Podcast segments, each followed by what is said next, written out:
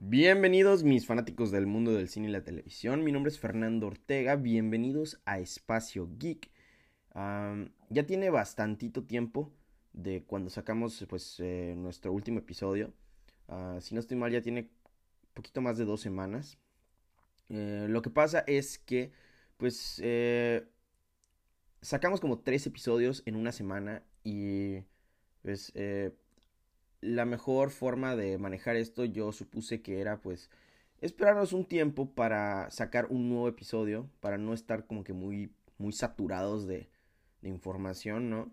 Ah, pero ahorita pues vamos a hablar de esta película, de la, la, nueva entrega de Animales Fantásticos, Los Secretos de Dumbledore, ¿no? Ah, voy a darles mi opinión, voy a darles eh, pues mi reseña sin spoilers, por supuesto, al principio y ya cuando vaya a hablar con spoilers les avisaré.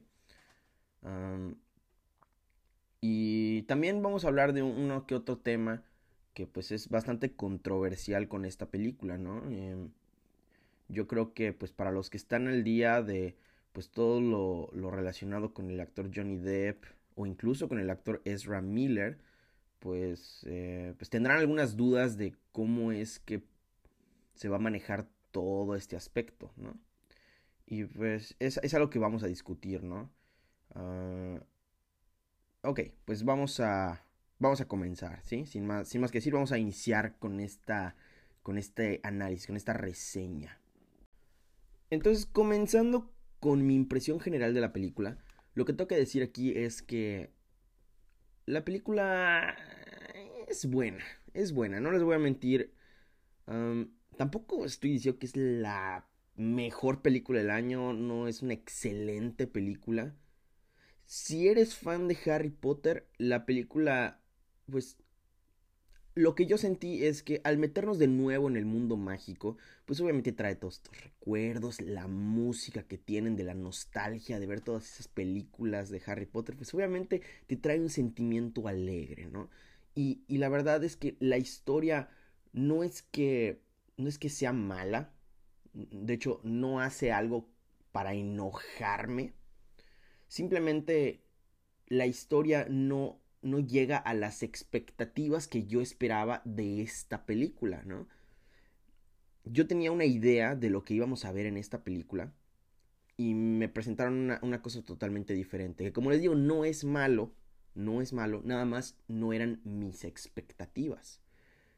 Y pues la verdad es que tengo un poco de miedo de, pues, de ver que, o sea, cómo va a continuar esta historia, que es a lo que me voy a meter un poquito más eh, más adelante, ¿no? Pero de nuevo, la película es buena. Ahora, algo que yo siento, en especial con esta con esta trilogía que llevamos hasta ahorita de Animales Fantásticos, es que, por ejemplo, la primera película de Animales Fantásticos me encantó.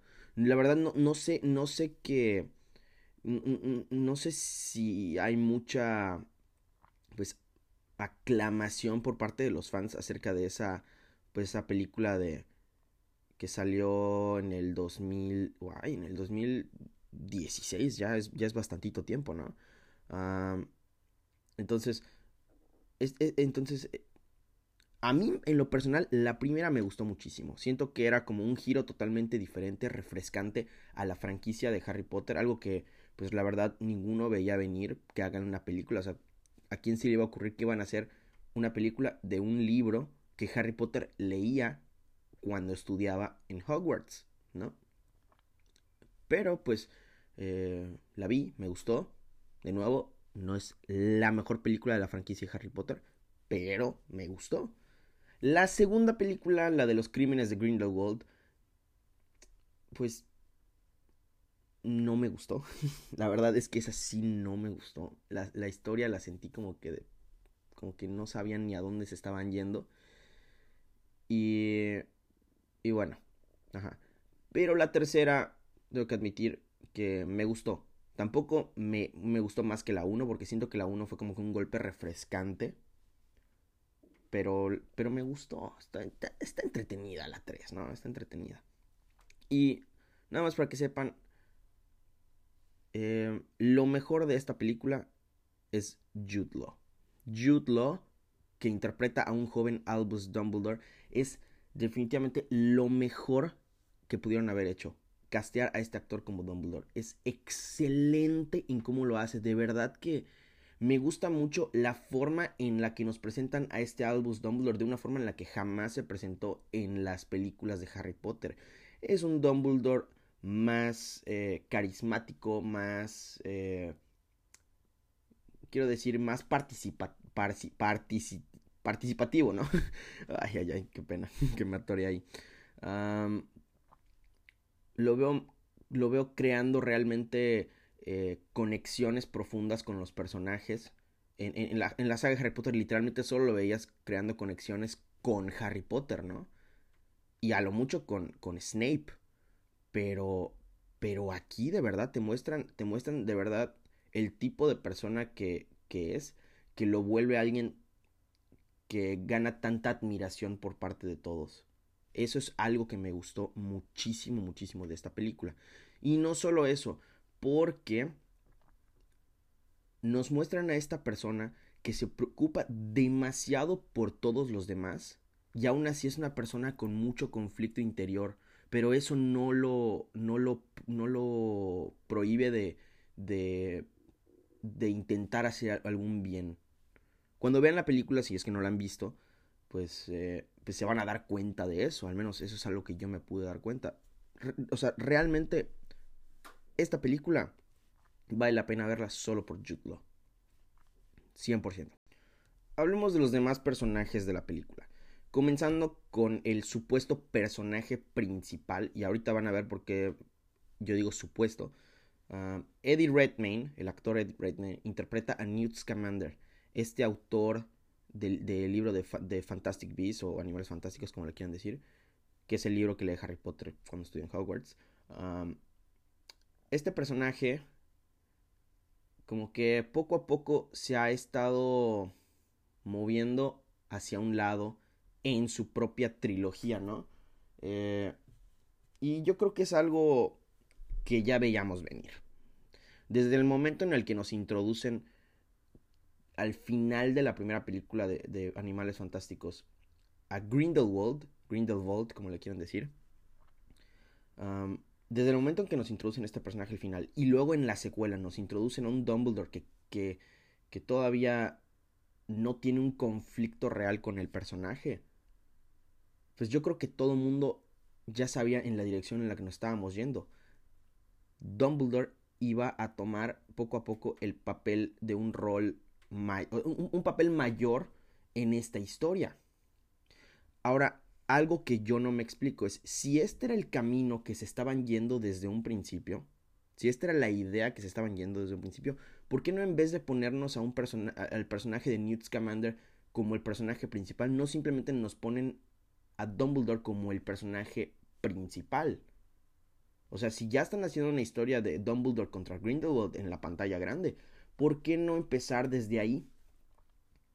O mínimo, mínimo, está bien que le hayan dado pues un rol protagónico a, a Eddie Redmayne en esa película y que nos sirva de un punto de introducción a un conflicto mayor, pero ¿por qué no en vez de meter la historia de Newt Scamander y la historia de, Albus Dumbledore en una misma película, ¿por qué no la separan y le hacen una historia aparte a Newt Scamander y, le, y siguen la historia de Dumbledore en otra, en otra, en otro formato? Podrían hacerlo, no sé, en, en forma de una serie de HBO Max, que ya vieron que, que pues ahí están explotando mucho contenido, va, va, a haber un montón de contenido de DC Comics ahí.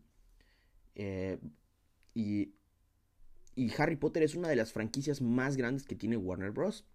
Entonces tiene sentido que lleguen a un acuerdo con la, con la autora J.K. Rowling para que pues expandan el universo de una forma más grande. De hecho hay rumores de que hay una serie de Harry Potter que se está desarrollando para HBO Max. No hay confirmación alguna al respecto, pero es, un rumor pues con, con fundamentos diría yo.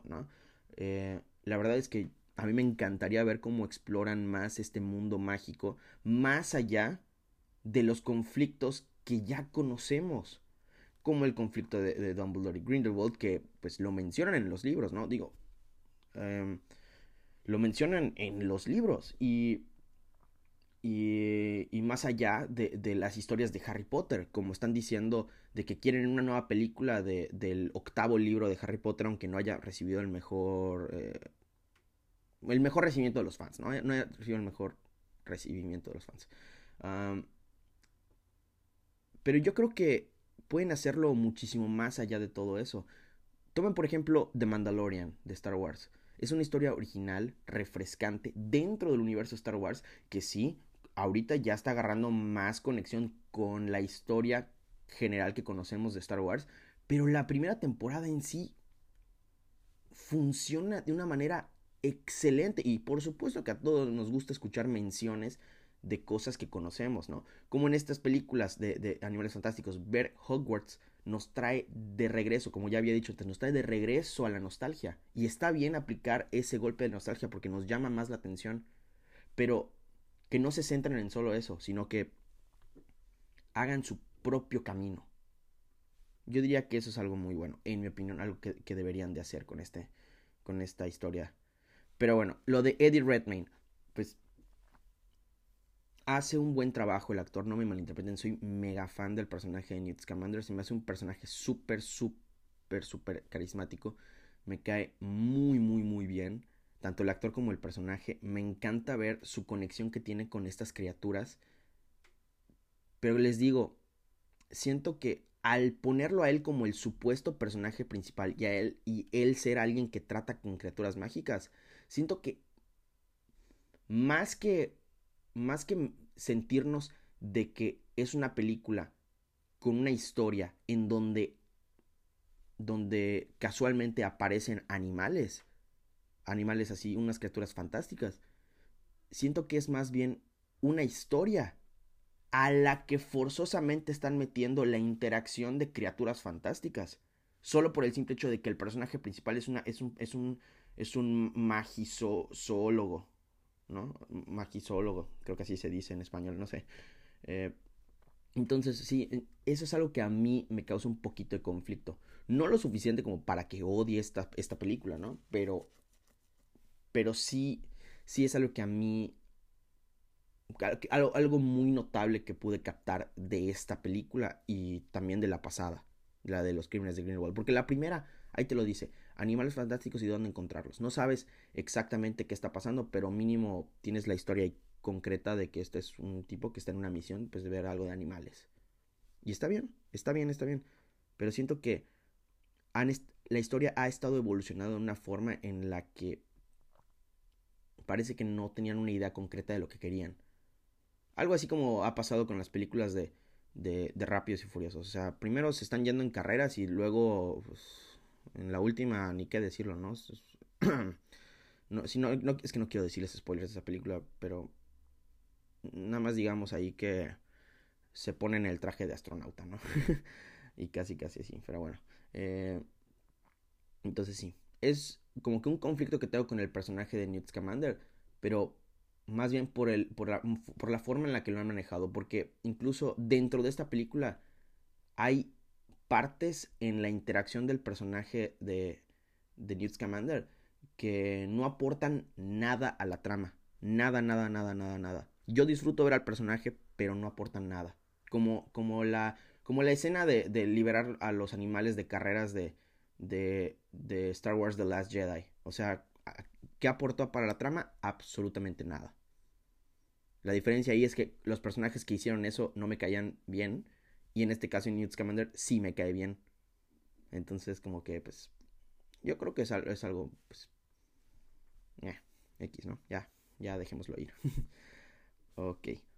¿De qué otro personaje vamos a hablar ahorita? Ah, sí, ya. Hablemos de Ezra Miller. El personaje que interpreta el actor de Ezra Miller es Credence Barebone, que, va a que regresa de nuevo en esta película. Y aquí les va. Si recuerdan bien el final de la segunda película de Animales Fantásticos, la de los crímenes de Grindelwald, pues recordarán que, oh sorpresa, el personaje de Credence realmente no se llama Credence, se llama Aurelius Dumbledore. ¿Ok? Hasta ahí todo bien. Eh, lo, que, lo, lo que me molesta aquí de esto es que hay una continuidad bastante mala de la revelación del final de la película pasada y esta. Es un cambio muy notable porque le cambian el parentesco que tiene con, con Albus Dumbledore. En la película pasada, Grindelwald le menciona a Credence que su hermano lo quiere ver muerto, refiriéndose a Albus Dumbledore. Y en, este, en esta película hacen un cambio diferente. Sigue siendo un Dumbledore, pero ya no es hermano de Albus Dumbledore. ¿Ok?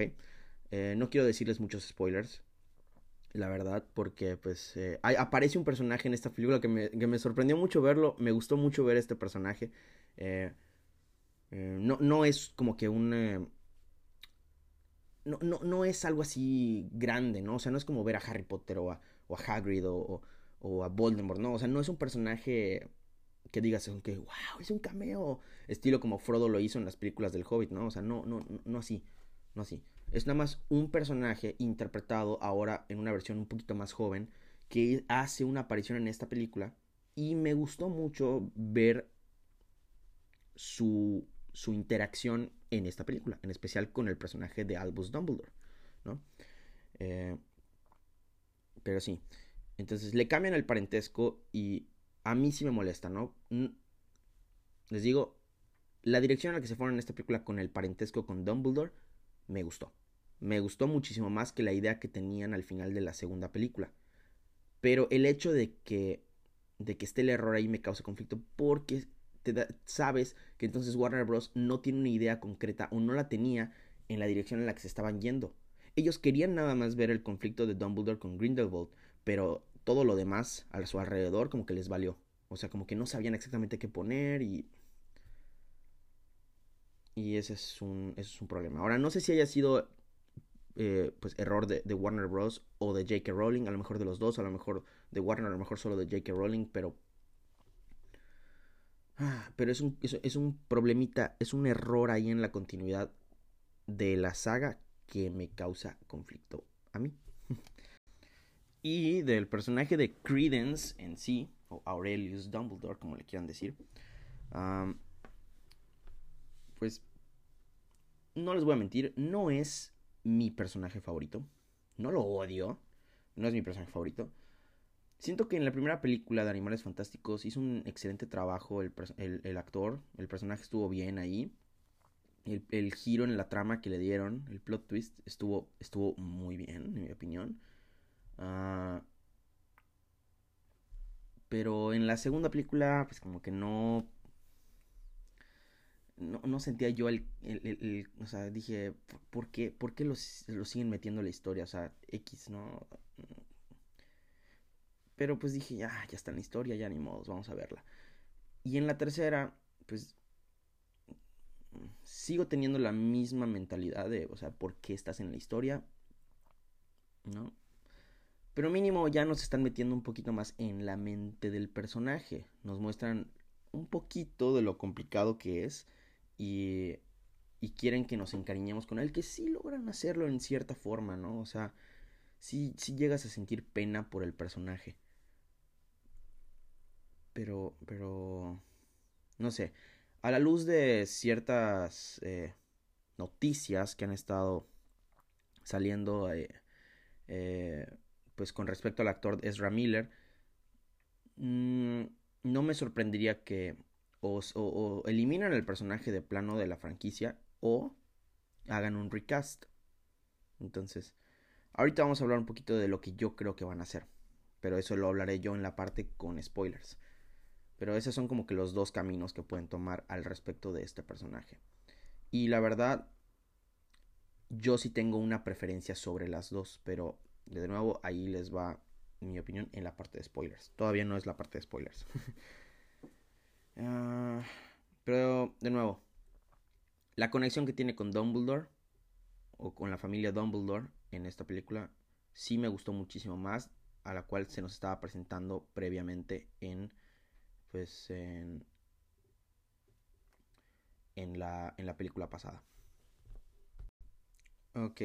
Ah, uno de los personajes que mejor carisma tenía en la primera película, en mi opinión, era el personaje interpretado por el actor Dan Fogler, eh, Jacob Kowalski, este muggle que se ve metido por accidente en esta historia de la magia y todo eso, lo cual se me hizo un concepto nuevo, refrescante, eh, bastante gracioso en en la primera película. En la segunda, la forma en la que nos meten de nuevo al personaje, al menos, o sea, porque, porque se supone que le hicieron un hechizo para, para que olvide, se me hizo muy floja la forma en la que lo meten, ¿no? Pero la razón del personaje de aparecer en la segunda película, la primera vez que vi la película, no lo entendía. Cuando repetí la película hace poco para estar preparado para ver esta tercera película, eh, ya la entendí un poquito más, ¿no? O sea, realmente sí tiene una razón de estar en la película. Y y todo esto es debido a la conexión que tiene con el personaje de, de Queenie Goldstein, ¿no? Que es como que su, su interés romántico, ¿no? Eh, y, y esta, esta relación que tienen es lo que influencia, influencia, como, se diga, al personaje de Queenie a unirse al bando de, de, Grindelwald, ¿no? Y yo creo que eso es algo muy importante que nos, que, que nos muestran a lo largo de esta película, que es que eh, el poder de Grindelwald, de literal poder, em, pues como seducir a las personas para que ellos crean que él realmente los quiere ayudar a, conseguir pues ese final feliz, ¿no? Entonces, eh, pues sí le, sí le vi, este personaje que parece no ser tan relevante, sí le vi relevancia en la historia. Y y la verdad es que las escenas con el, con el personaje me, me, matan de risa, ¿no? Es como que el personaje cómico ahí y pues lo sentí, lo sentí como un Hagrid en, esta película, ¿no? Eh, que tiene momentos fuertes, emocionantes, pero también tiene un montón de, momentos cómicos, ¿no?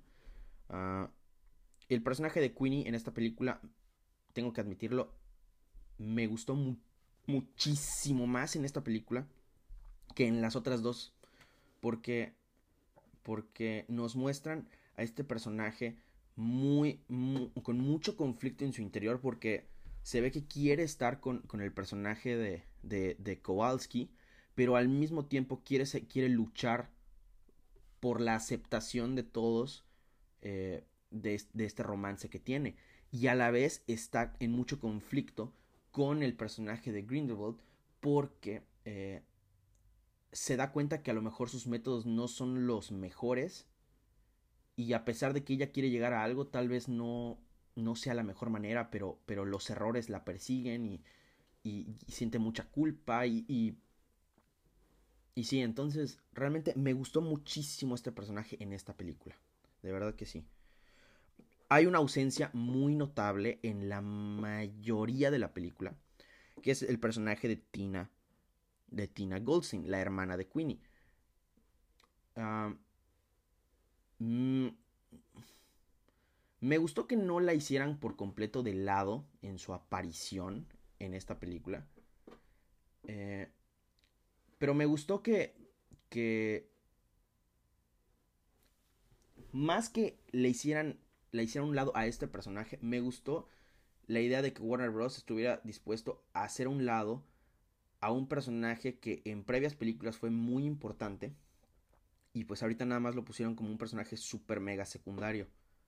Lo cual me hace dudar por qué no hicieron esto desde un principio en la segunda y tercera con el personaje de Newt Scamander, ¿no? O sea, de que aparezca todavía ahí de fondo, pero pero que no que no sea muy relevante al, al conflicto general que se está formando en la película.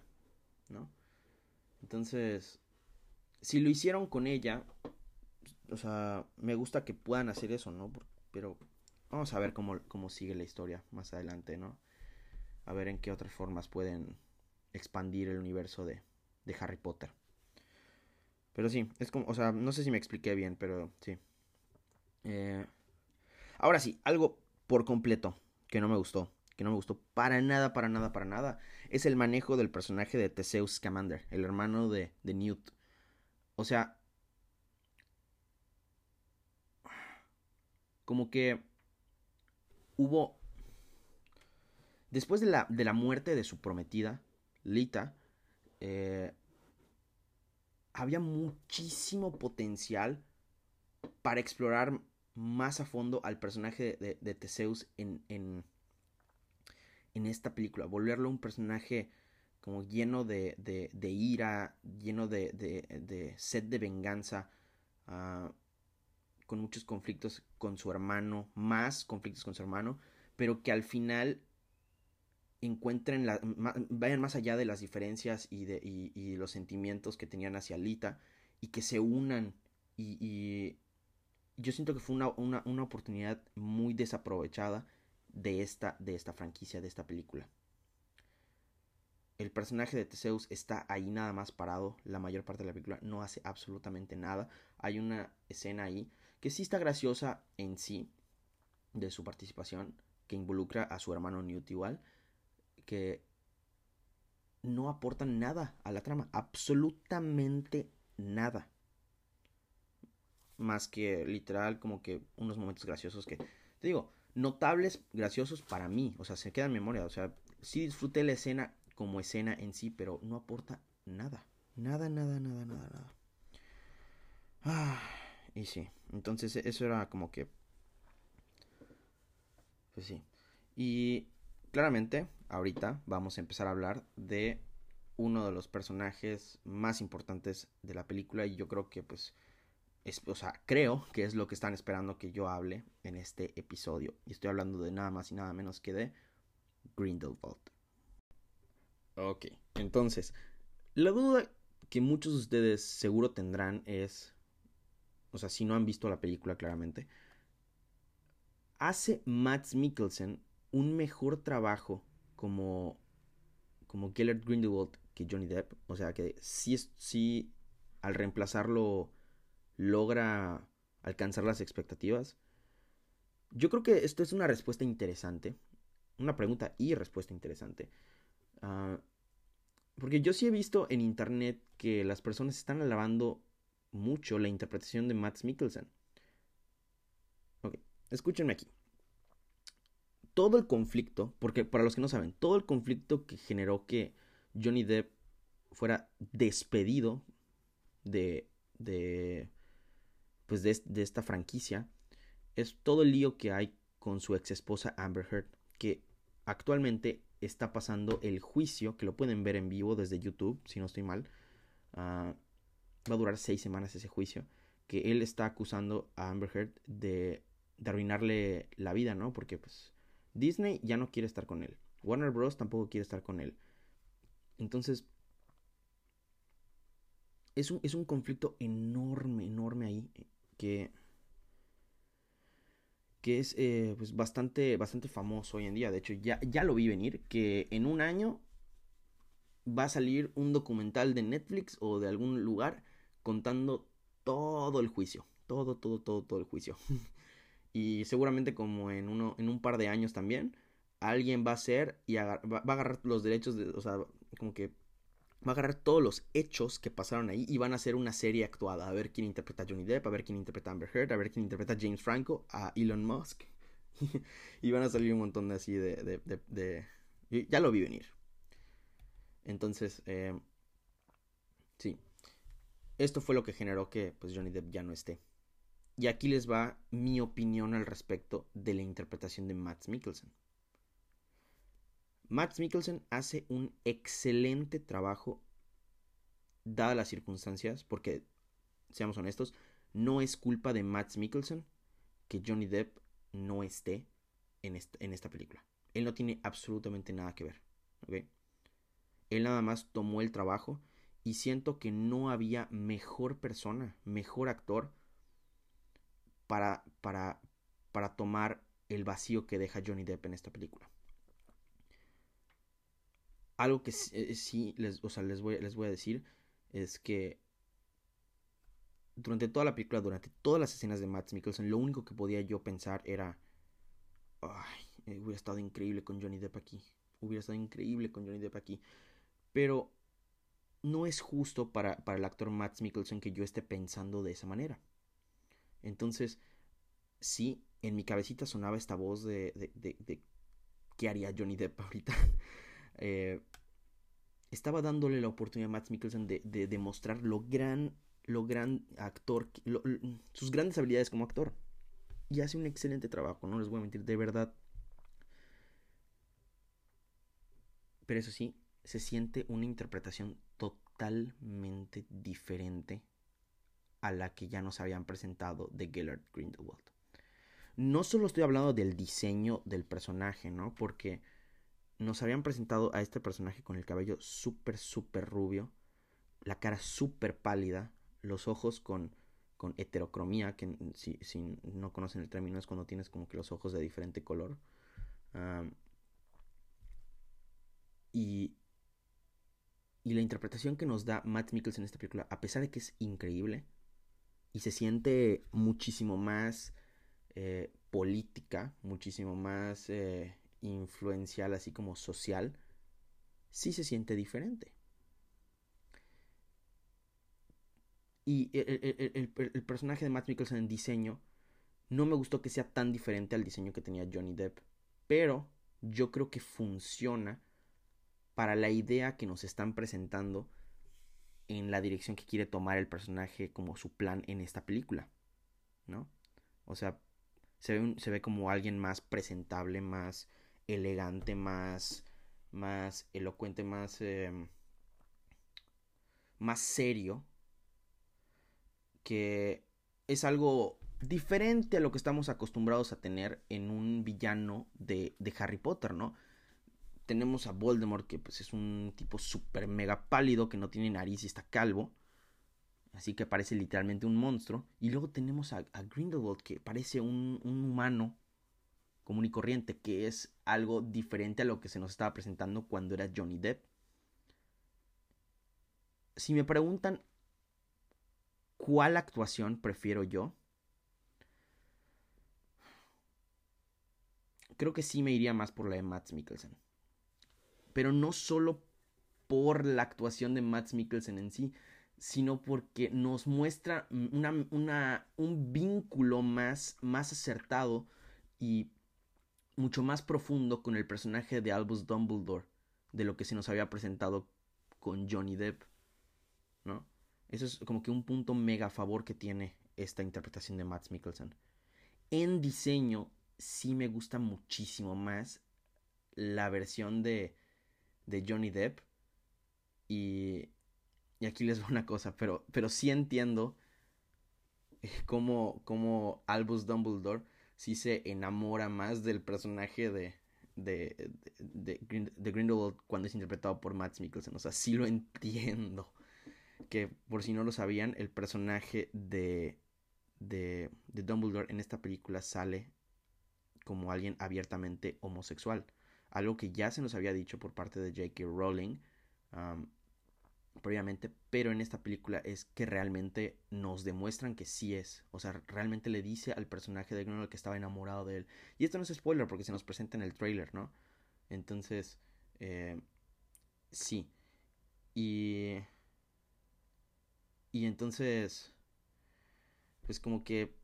Ah, para los que no sabían, de hecho, China censuró toda mención de que Dumbledore es gay. Ya saben cómo es China. De hecho, si este podcast fuera más grande de lo que realmente es, pues dense por ley que al estar mencionando que China censura, nos estarían censurando a nosotros igual. Pero por suerte, por suerte, somos un podcast muy pequeñito. Ah, entonces sí. O sea, sí veo más razón del enamoramiento de Dumbledore hacia un personaje con el carisma de Matt Mikkelsen. Eh, que con el carisma de Johnny Depp y el diseño de Johnny Depp, ¿no? Pero, o sea, no porque me guste más la interpretación de, la interpretación de Matt Mikkelsen, significa que, que, no extrañe a Johnny Depp en esta franquicia. La verdad es que yo le deseo lo mejor a Johnny Depp. Quiero que él siga saliendo en películas. Quiero que Disney lo vuelva a contratar para una película de Piratas del Caribe. Me gustaría que, o sea, como ya saben, Disney está tomando una nueva dirección con Piratas del Caribe casteó a la actriz Margot Robbie para ser la nueva personaje principal en su continuación de Piratas del Caribe. Y está bien, está bien, porque yo lo voy a ver más como un spin-off que una, que una sexta película de Piratas del Caribe. ¿no? Así la voy a ver yo. Y está bien. Entonces, algo que me gustaría es que apliquen la fórmula, eventualmente, que está tomando la, saga de Jurassic Park o Jurassic World, como le quieran ver. Que pues eh, en unos meses, en junio, se estrena la, nueva película de Jurassic World, que es una de mis películas más anticipadas de este año, porque Jurassic Park es mi película favorita. Y la primera de, la primera de Jurassic World, pues fue con un elenco totalmente nuevo. Totalmente nuevo.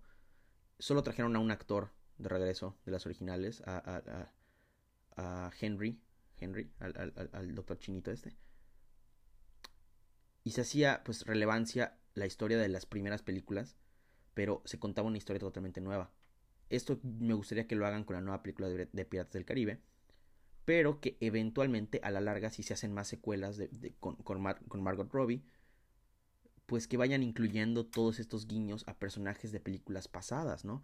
Que salga eh, Gibbs, que salga Will Turner, que salga Elizabeth, que salga por favor Johnny Depp.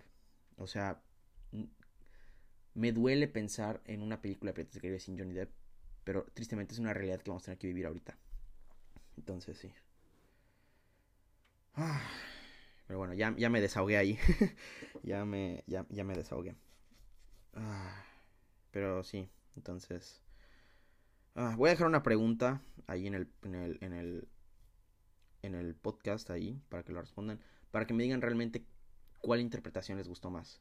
O sea, no, no, no porque alguien les diga que, que es mejor esta, hagan caso. Digo, o sea, les digo, es, es, una decisión complicada para mí elegir entre estos dos, porque yo soy mega fan de los dos y después de todo lo que ha sufrido Johnny Depp, quiero apoyarlo a él, pero sí tengo que admitir que la interpretación de Matt Mikkelsen es sublime. De verdad, no había otro actor mejor para reemplazar a Johnny Depp que Matt Mikkelsen. Entonces, sí. ¿Y qué más? Ah, las escenas de acción de la película a veces son un poco incómodas, ¿no? pero, pero están bien, están bien. Eso sí, me hubiera gustado ver más peleas así dentro del universo de, de las películas de Harry Potter, ¿no? Pero pues obviamente ya tenemos mejores efectos especiales actualmente, entonces ya es así como que, pues, sí. Pero, pero sí, hay, hay escenas que así que yo dije, wow, eso hubiera estado increíble verlo un poquito. Ahí no, pero ya ni modos. Las películas de Harry Potter ahí están y las adoro con toda mi alma. Con toda mi alma. Aunque no pueda permitirme a mí mismo ver de nuevo la muerte de Dobby. Me duele un montón ver esa muerte. Les juro que esa película de, de la, las Reliquias de la Muerte, parte 1, la he visto a lo mucho dos o tres veces. Cuando me he hecho de verdad un maratón de Harry Potter. Pero casi siempre me salto la muerte de Dobby porque se me hace muy triste. No puedo verla, no puedo, de verdad. Me pone muy, muy triste. Pero sí, entonces ya terminé de hablar de todo esto. Vamos a pasar ahora a la parte con spoilers. Entonces, en 3, 2, 1.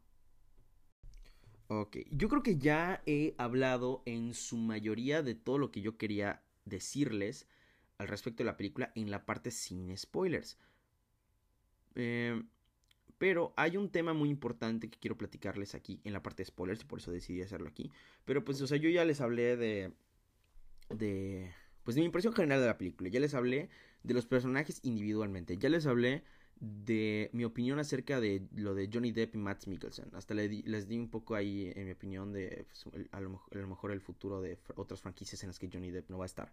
Uh, ok, ya está. Antes de pasar a la parte de Ezra Miller, que es lo que yo les dije que quiero hablar con ustedes, uh, nada más quiero mencionar ahí que hay otro plot hole que los fans ya encontraron dentro de la película. Y es que, pues, eh, la película, al parecer, toma lugar en el año 1935, si no recuerdo mal.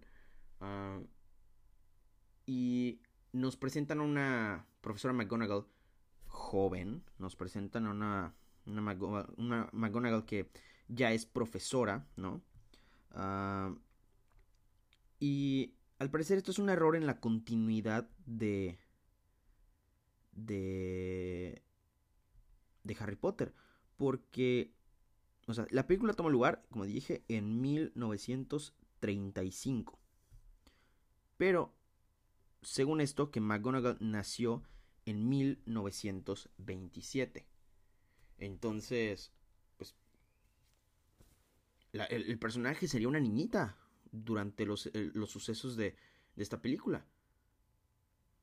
Entonces es como un error que pudieron captar los fans que pues, a mí me da igual, ¿no? O sea, de que me da exactamente lo mismo, ni me voy a acordar de las fechas que pasaron las películas después, o sea, no es lo que me molesta, sí, ni me molesta el cambio horrible que hay de los personajes de X-Men, de, de, los de X-Men primera generación, así que parecen que no envejecen. Uh, pues esto menos me va a molestar, ¿no? uh, o sea, bueno, sí me molesta un poco lo de los X-Men, porque está como que literal cada, cada película nueva de las, de las precuelas de X-Men tiene como 10 años de diferencia y los actores parece que nada más envejecen 2 años por cada película, que pues es lo que realmente pasa, porque pues es como, como lo graban, ¿no? pero sí. Eh, ok, entonces, hablando de lo de Ezra Miller. ok, como sabrán, si es que no lo saben, el actor de Ezra Miller estuvo recientemente involucrado en una controversia muy fuerte.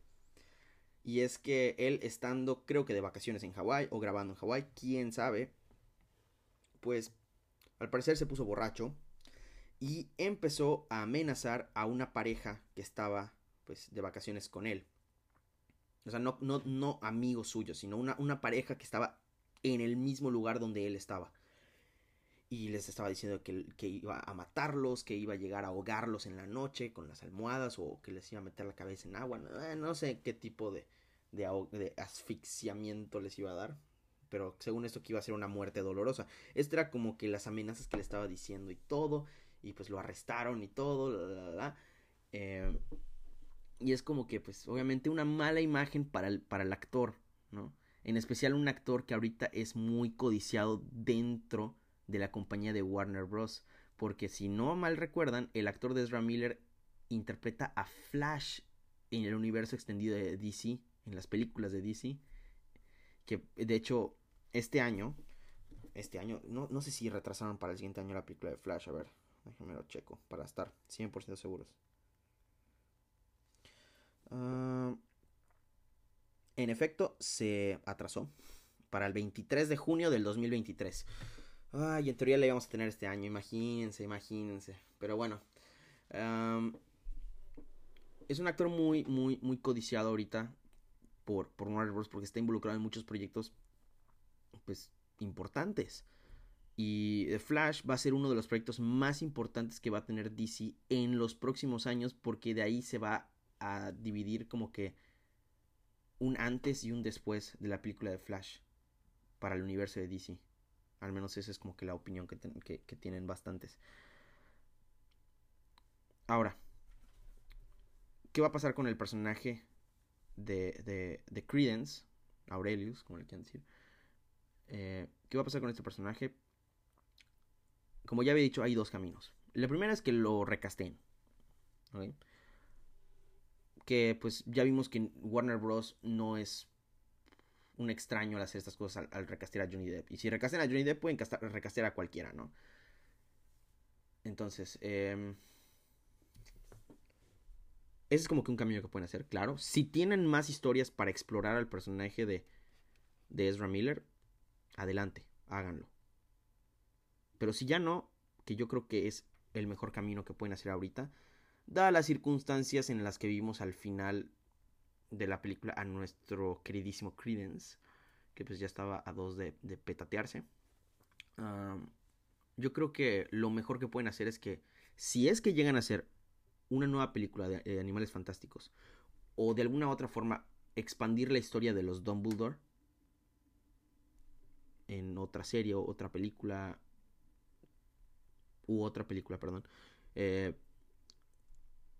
pues yo creo que lo mejor sería dejar al personaje de Ezra Miller morir eh, fuera de escena. O sea, que mencionen de que, ah, sí, es que Credence se murió hace una semana, hace un mes, hace seis meses. O dicen, es como que seis meses de la muerte de, de Credence, pues Aberforth está como que muy, muy dolido porque no, porque no pudo pues, conocer a su hijo realmente, pero aún así aprovechó los últimos minutos con él, los últimos días, algo así, ¿no? O sea, de que, de que lo pueden hacer, lo pueden hacer, y no sería pues, totalmente erróneo, en mi opinión.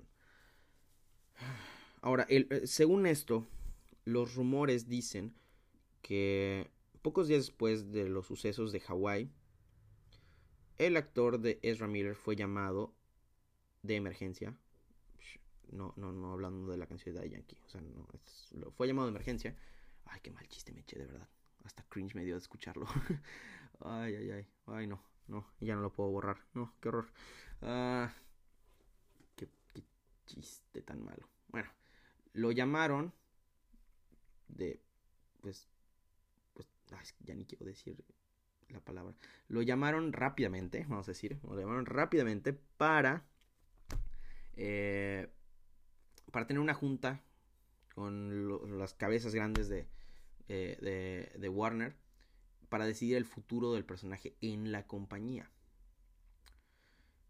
Y no, no, estoy seguro exactamente qué fue lo que pasó, pero les digo, son rumores todo esto. Uh, pero yo creo que había varias opciones que podían hacer. La primera es llegar y decirle de plano, ¿sabes qué? Estás despedido, ya no te queremos porque nos estás dando una mala imagen. Porque pues se ve que el tipo es un, es un, es una, es una diva, ¿no? Eh, no es la primera vez que tiene un, un suceso así. Uh, hay un video de él en internet, de hecho, enojado, que ahorca a un, a un fan en un Home Depot, parece. No sé qué tiene este tipo con ahorcar gente, pero, pero ahí anda, dice, te voy a ahorcar, te voy a asfixiar, te voy a ahogar, no sé, como que dice, pues, pues aquí hay un patrón, ¿no? eh, pero no es la primera vez que pasa esto, entonces, la primera es de que llegan y dicen, estás despedido, te vamos a recastear en tus, en tus proyectos que tenemos de Flash, te vamos a recastear en tus proyectos de Harry Potter, te vamos a recastear en los otros proyectos que ya teníamos en mente para ti. Que sí lo pueden hacer. Sería muy, muy triste al respecto. Eh, la segunda opción es que le den una última advertencia. Que le digan así como que, mira, una, una vez más que te pases de la raya y entonces ya te despedimos. Y la tercera opción, ¿cuál era la tercera opción? Es que...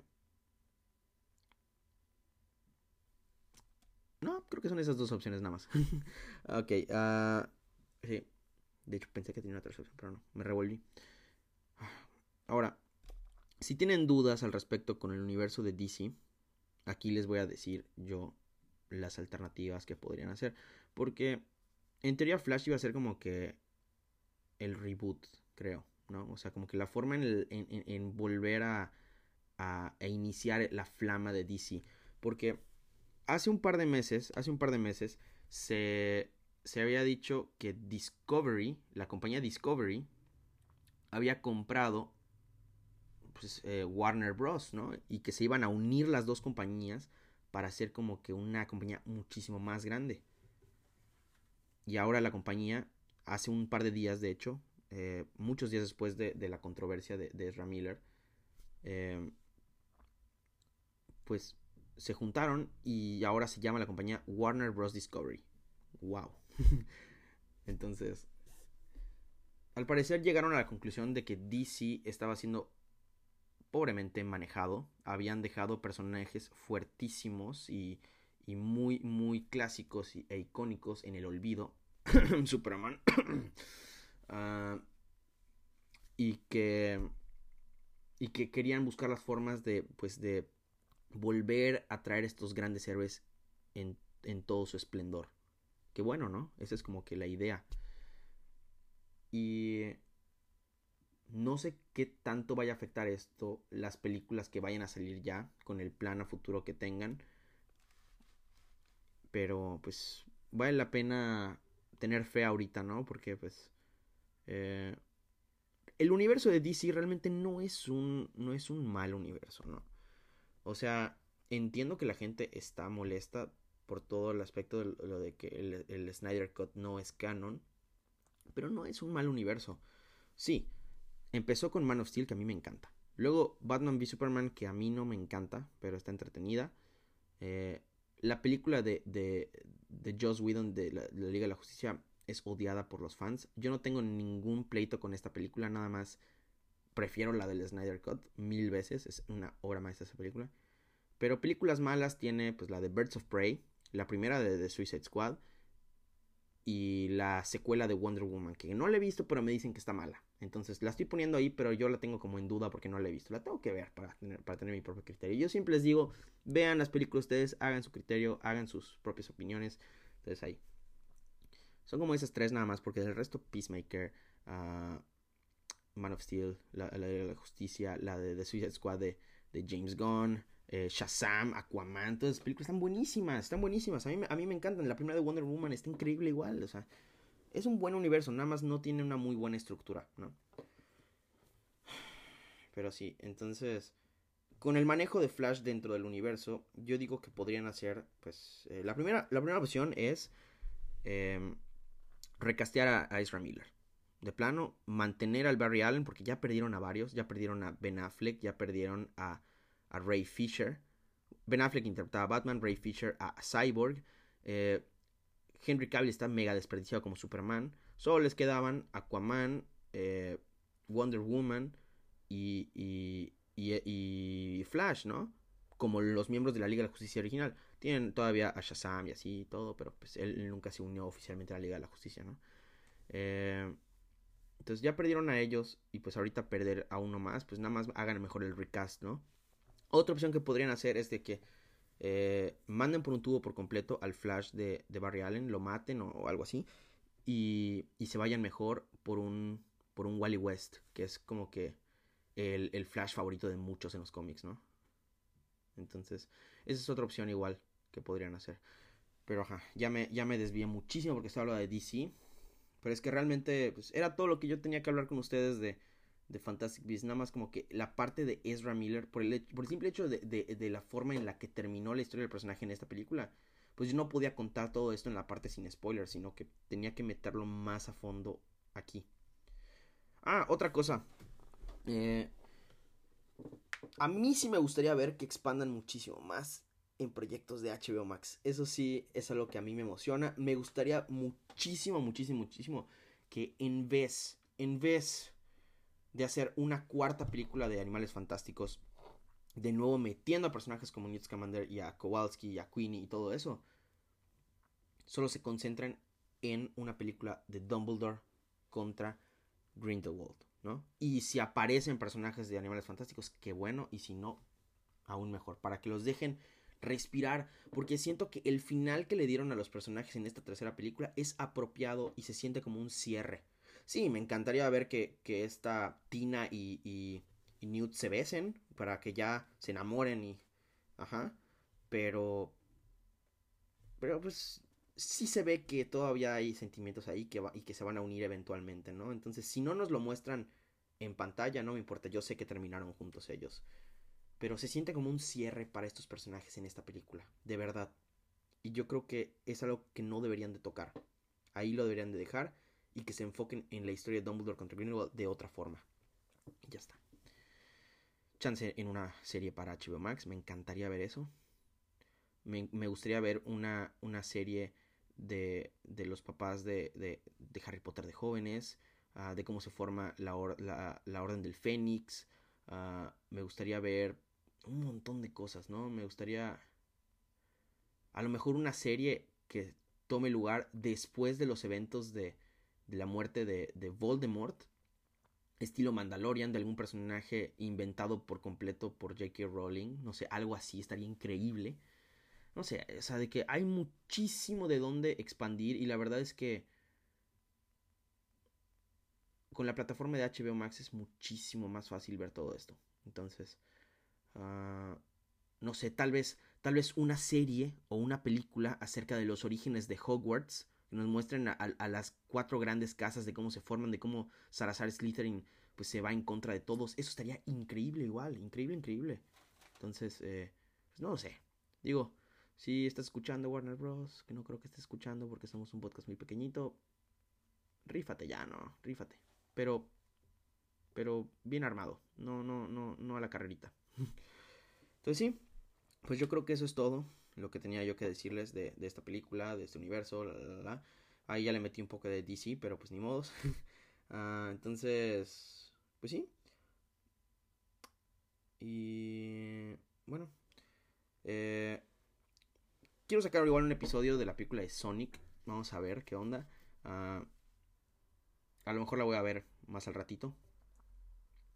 Eh, ya tengo mis boletos de, Doctor Strange. Me los compré para el día del preestreno. No se preocupen. Vamos a sacar un episodio hablando de esa película. ¿Qué, qué, qué otras cosas van a salir este, estos, en estos próximos días?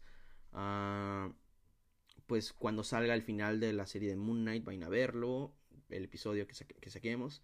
Uh, ya casi igual se estrena el final de temporada de, Halo, creo. No sé cuándo se va a estrenar el final. Lo, lo tengo que checar muy bien eso. Uh, algo igual es que no se olviden que dentro de como tres meses sale la película de Thor, la 4 de Thor, que no tenemos trailer, pero ahí sigue la película. No sé por qué no sacan el trailer. De hecho, ese es como que el tiempo más corto de una película para, el para un trailer. Tres meses. O sea, ¿qué onda? Pero bueno. Vamos, entonces, eh, sí, se vienen grande, grandes episodios para que nos escuchen, ¿no? Entonces, eh, bueno, sin más que decir, nos vemos en el siguiente episodio. Hasta luego y muchísimas gracias por escucharnos.